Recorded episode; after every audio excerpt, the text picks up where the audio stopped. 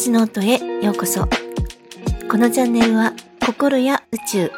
喜びにあふれた人生にするためのヒントをお届けしています。皆さん、いかがお過ごしですか？ゆみです。えー、本日はお金が欲しいなら不足感から願わないのやり方です。あの、今回講座の際にご質問がありまして、この不足のところから望まないっていうのが難しいっていうお話だったんですね。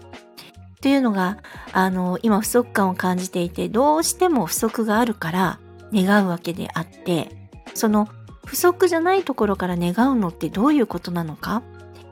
まあ、あの、あるものを数えるっていうことで、まあ、それで良くなるのは、なんとなく頭では理解できるような感じになっても、心がっていうかこうちょっとよくわからなくなってしまうっていうことで難しいっていうことだったんです。で、なんかもうほんとそうなんですね。あの、ないのにあるって思うのって本当に難しいんです。まあ、言ってみれば嘘じゃないですか。今、ね、かわいそうな子みたいじゃないですか。今ないのに、わーい、あるとかって思うのって。まあ、億万長者じゃないのに、億万長者になった感情を味わうとか言われても、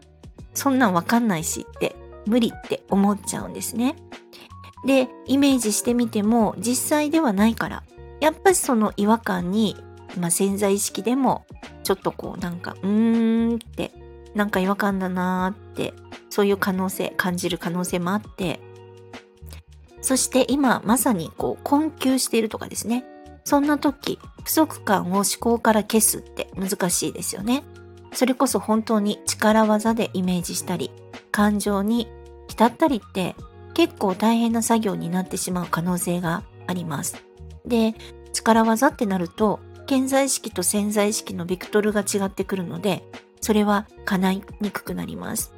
で、または本当にそんな気分になれなくて、イメージできなくて、いつまでも不足感を感じたままになってしまったり、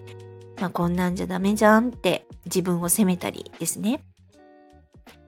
で、そしてこんなイメージングですらコンフォートゾーンから出さないように脳は今の状態をとどめようとします。で、仮に頑張ってちょっとだけ外にはみ出せたっていうことになったとしても、ホメオスタシスが働いて、また元の状態に戻そうとします。で、要するに、やったことないことをやってみるとき、初めてのことをやろうとするとき、脳は全力でコンフォートゾーンに戻そうとしてきますし、そして絶対に恐れのマインドが出てきます。で、この恐れに、ま、対抗するには安心感が欲しいんですが、幼少期に大変な家庭環境だったりすると、あとトラウマがあると、この安心感が持てないまま大人になってしまうっていうこともあります。で、この安心感、心の安全基地と言ったりしますが、これがないといろんなものにトライするのが本当に怖いんですね。なんか大丈夫だよ、見ててあげるよ、こけないように支えてあげるよって、この応援とか寄り添い、見守り、これが心の中にあるかないかの違いだけで、全然チャレンジする気持ちに対する恐れって全く違ったものになってくるんです。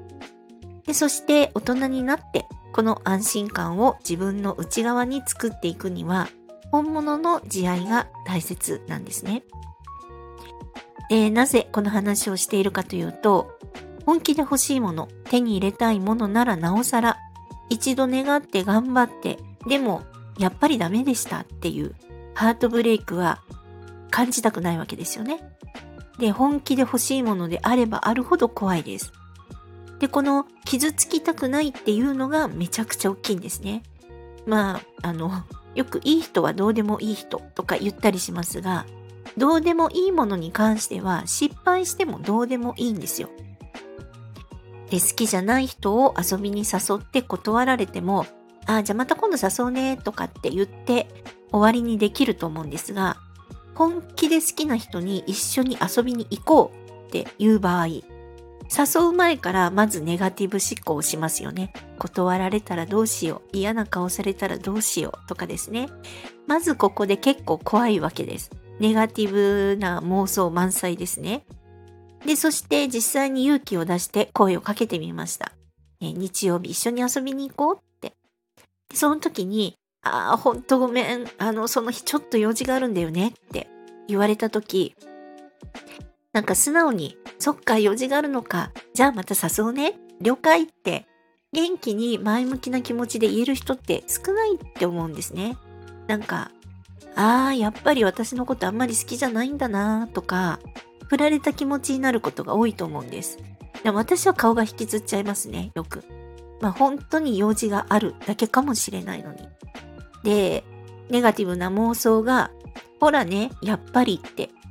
そして脳はやっぱり探し、ほら正解って。ネガティブな予想が当たっても、これも脳にとっては報酬なんですね。で、私たちはこのハートブレイク、傷つくっていうのが嫌だから、怖いから、みんな何かをやることに対して躊躇してしまうんですよね。で、こんな感じでたくさんの部分で私たちは日頃ネガティブな妄想をしています。えー、ではお金の不足感のところに戻りますが、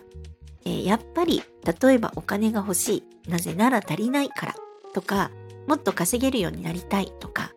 あともう少しだけ余裕が欲しいとかですね。いろんな望み方ってあると思うんですけど、そこに今ないからっていう感情を乗せたくないわけですね。だって今はないっていう感情が点々点々っていう今ここが続くからです。で、そのお金が手に入った時の感情をたっぷり味わってくださいとか、お金持ちになった時の感情をまさに臨場感を持って感じてくださいとか言ったりするんですね。あの、バシャールとか、トマベチさんとか。でも、やったことがないもの、感じたことがないもの、なった、なったことがない立場とかですね。そういうのに臨場感持つのってすごい難しいですし、逆に今はないっていう気持ちがクローズアップされてしまうことだってあります。えー、だからざっくり言うとですね、不足感とか不足の気持ちを減らしたいわけです。えー、ないから欲しいという隠れたマインドから願いを発したくないわけですね。で、そうすると今はある、今もすでにあるっていうマインドに変換したいわけです。でも魔法みたいに変換できるわけではないので、先に自分をあるよね、持ってるよねっていう状態にしたいわけです。で、これは嘘でもイメージでも取ってつけたことでもなく、本当に今までちゃんと自分が自分の望みを叶えてあげたこと、これらをちゃんと数えてもらいたいんですよね。リアルを数えるんです。で、あるっていうのを見つけて、すでにあるのマインドにしたいわけですね。で、そのすでにあるのマインドのところから、こうなったらいいな、こんな稼ぎ方がいいな、こんな風に生きていきたいなっていう願いを放ってほしいんですね。で、お金が欲しいじゃないですよ。そのお金が手に入ったら、私はどんな気持ちになるのか、まあ、どんな生活をしているのかを放つんですね。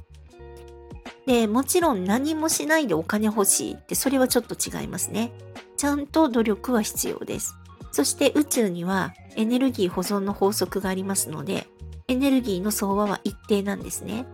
なので出したものに対して入ってくるっていうことです。逆に入ってきたのであれば何か出さなきゃいけないっていう感じですね。えー、減りっぱなし、増えっぱなしはないんです。だからいつも労働に対して出したものに対して対価が入ってくるっていう感じですね。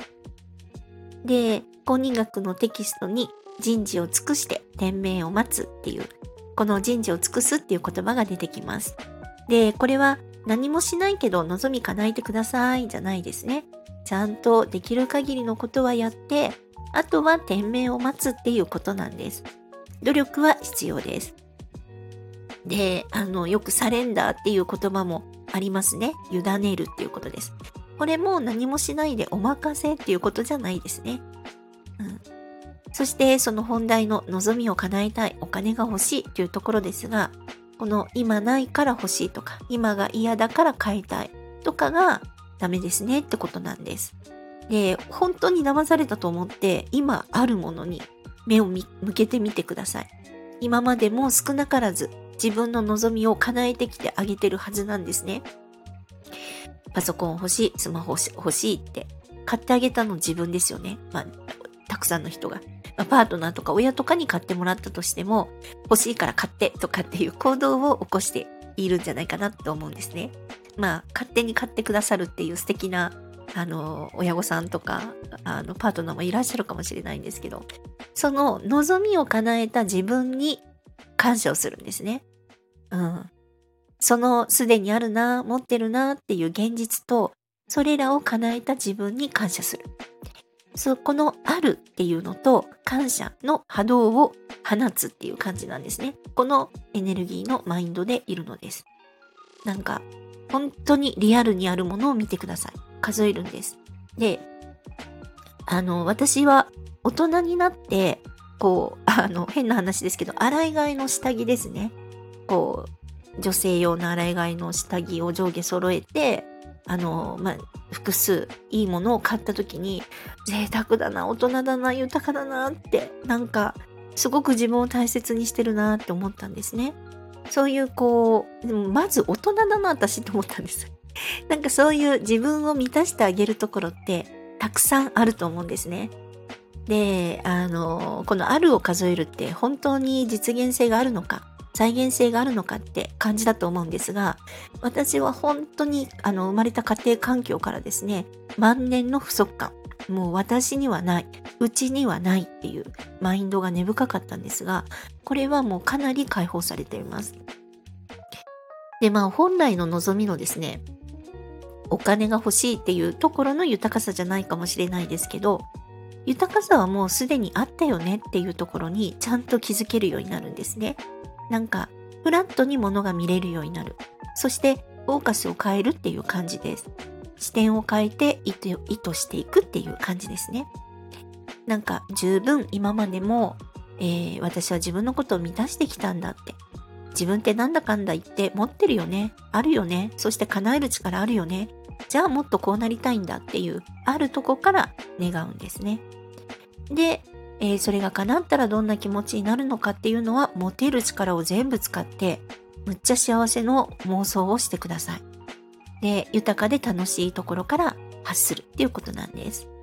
で、ちょっと話は変わるんですが、我が家の隣がですね、あの、大きなマンションが建つ予定で、昨年からずっと工事をしてるんですね。本当にうるさいし、揺れる。で、あの、受講生さんにもセッションを受けてくださるクライアント様にも、ちょっとご迷惑かなと思って引っ越したいなと思うんですね。でも、本当に私はこの自分のお家、このお部屋が大好きなんですよ。そうすると、こんないい条件のところってそもそもないよねとか、あっても家賃めちゃくちゃ高いよねっていう、あるはずがないっていうところから妄想してるんですね。で、これって、あの、嫌だから引っ越したいっていう不足や恐れからの思考ですよね。で、あの、公認学で積極の波動っていう言葉が出てくるんですが、自分がこうしたい、これが欲しいっていう積極の思いが大事ってことなんです。ああ、自分をこんなところに住まわせてあげたいなって理想の部屋を探してみる。私がそうしたいからっていう、これが積極のエネルギーです。で、そして我が家のことで言うと、もうこんないい条件なんて見つかりっこない。だからここがいいっていう、これは執着なんですね。で、この執着っていうのはもう初めからありえないがベースなんです。もうこんないい条件ありえないから手放すのもったいない。引っ越したくないとか。もしくは、こんないい人、もう出会えないから、彼の気持ちが離れていても手放したくない。別れたくないとか。こんな感じなんですね。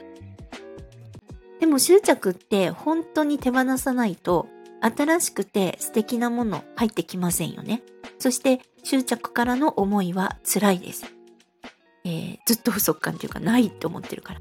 で、両手にバナナ持ってるのに、リンゴはもう手に取れないんですよね。リンゴをつかみたければ、どっちかの手のバナナを手放す必要があるんです。なのにバナナが手放せないって言ってるのが執着なんですね。いや、もうバナナ良くないっていう感じなんです。で、恐れから握りしめているものがあれば、その握りしめているものを離さないと、新しいものはつかめない、入ってこないっていうことなんです。えー、なので、本当に積極的に欲しいから望むっていうことが、あの、大事なんですね。本当に好きなものをつかみに行くってことです。そして、そのマインドから願いを発するっていうことですね。でちなみに心の、まあ、家族の家族システムでずっと貧乏を握りしめていることもあります。家族の一員でいるため。まあ、それがある場合も解放したいですね。こういうのも何かお話をしながら見つけていくことができるかなと思っています。今までの配信や今回のお話でわからないところがありましたら、ぜひコメントやレターいただけると嬉しいです。そして、いいねやフォローもしてくださるととっても嬉しいです。えー、本日も最後までお聴きくださり、本当にありがとうございました。皆様、ぜひ良いお時間をお過ごしください。ではまた。